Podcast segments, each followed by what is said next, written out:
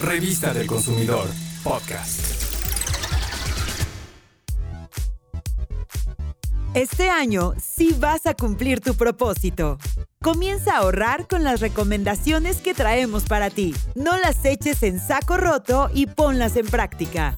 Lo primero que debes hacer es crear un presupuesto en el cual anotarás a cuánto ascienden tus ingresos, cuáles son tus gastos diarios, semanales, quincenales y mensuales. También si tienes deudas, es importante que las anotes. Este presupuesto te va a ayudar a darle prioridad a los pagos que debes de realizar.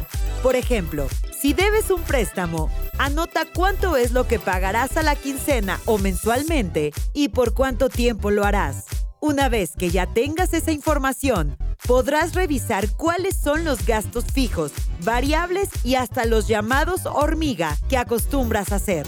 Con base en ese presupuesto, podrás revisar cuál es la cantidad que puedes ahorrar para poder solventar tus gastos fijos y deudas. Cuando ya sepas a cuánto asciende tu deuda, es necesario que elabores un plan de pago. Escucha los dos métodos que podrías utilizar. El primero se trata del método bola de nieve, el cual consiste en liquidar la deuda más pequeña primero y después las demás. El segundo es el método avalancha, que prácticamente es pagar primero la deuda más grande o la que tenga la tasa de interés más alta. Si no sabes cuáles son los gastos hormiga, escucha.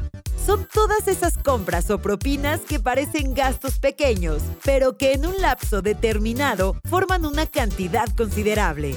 Por ejemplo, si compras un café diario en un puesto ambulante, gastarás aproximadamente 10 pesos.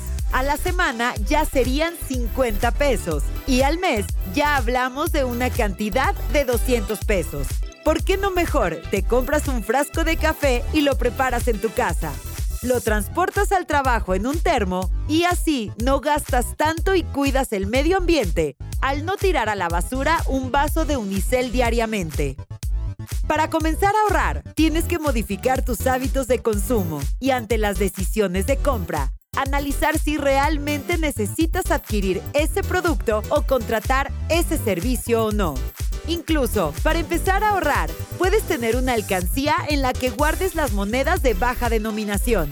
Por ejemplo, con los cambios de las compras o el transporte. Este ahorro de 5 o 10 pesos hará la diferencia después de un cierto tiempo. Ponlo en práctica. Solo necesitas disciplina e información para que sea más sencillo. Recuerda que un consumidor informado es un consumidor empoderado. Revista del Consumidor, podcast.